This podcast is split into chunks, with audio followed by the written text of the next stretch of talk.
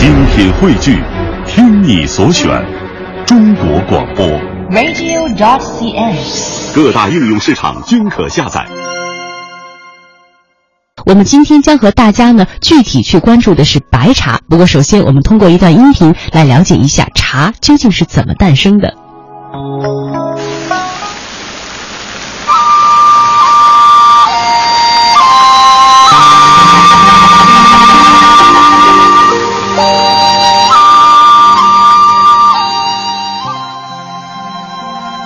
中国是世界上最早发现茶的国家，是茶的故乡。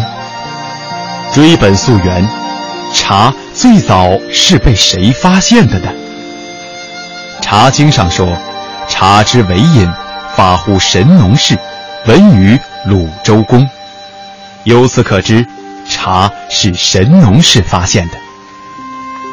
神农就是炎帝，我们的祖先之一。远古时代，自然条件特别恶劣，人类以采摘野果、捕食野兽为生，一不小心就会因为误食有毒的果实而生病，甚至死亡。当时爱民如子的首领神农非常痛心，就决定品尝百草，以身试毒。神农是远古时代最具智慧的首领。他从来不喝生水，就是在野外尝百草阶段，神农也会架起铁锅，把生水煮熟了再喝。一日，神农尝了一种有剧毒的草，水还没有烧开，就晕倒了。不知道过了多久，神农在一种沁人心脾的馨香中醒了过来，他听到哒哒哒水沸的声音，知道。锅里的水已经烧开了，立刻感到喉咙里干得厉害，于是就艰难地挺起上身，准备拿碗舀水喝，却发现锅里的水已经变成了黄绿色，里面还飘着几片绿色的叶子。那沁人心脾的清香就是从锅里飘来的。这是什么草呢？难道香味儿？是他散发出来的。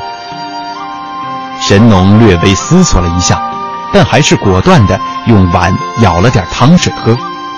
但觉着汤水清香当中略带苦涩，咽下去之后，似乎比开水更加解渴，就又喝了几碗。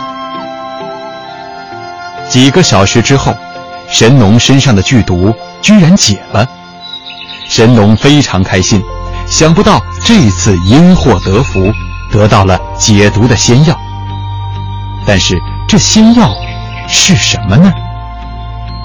神农开始细心查找，很快发现锅的正上方有一棵似树非树、似草非草的植物，锅内的叶子就是从这棵树上飘落下来的。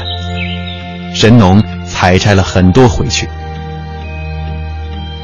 回到部落之后。神农再次取其嫩叶，熬煎试服，发现这些汤汁不仅有生津解渴、利尿解毒等作用，而且还能提神醒脑、消除疲劳。神农非常高兴，就将它取名为“荼”，也就是开百花的植物，作为部落的圣药。如果部落里有人中毒或者生病，神农就把茶汤分给他们服用，很多病人便痊愈了。由此，茶在人类社会正式登场。